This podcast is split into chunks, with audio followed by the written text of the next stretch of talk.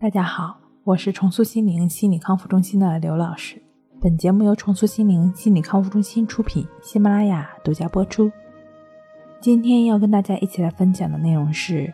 如何认清强迫症状，接纳当下。神经症患者，尤其是强迫症，原本无任何身心异常，只是因为它存在一病素质。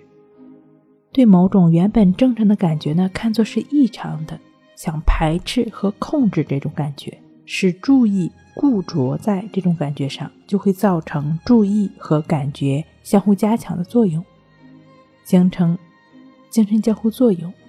这是一种继发性的恶性循环，是形成症状并使之继续的主要原因。认清这一点，对自己的症状采取。接受的态度，一方面呢不会强化对症状的主观感觉，另一方面因为不再排斥这种感觉，而逐渐使自己的注意不再固着在症状上，以这种方式打破精神交互作用，而使症状得以减轻以致消除。例如，对人恐怖患者呢，见人脸红，越怕脸红就越注意自己的表现。越注意就会越紧张，反而呢使自己的脸红感觉持续下去。相反，接受脸红的症状，带着脸红就脸红吧这样的态度去与人交往，反而使自己不再注意这种感觉，从而呢使脸红的反应慢慢消退。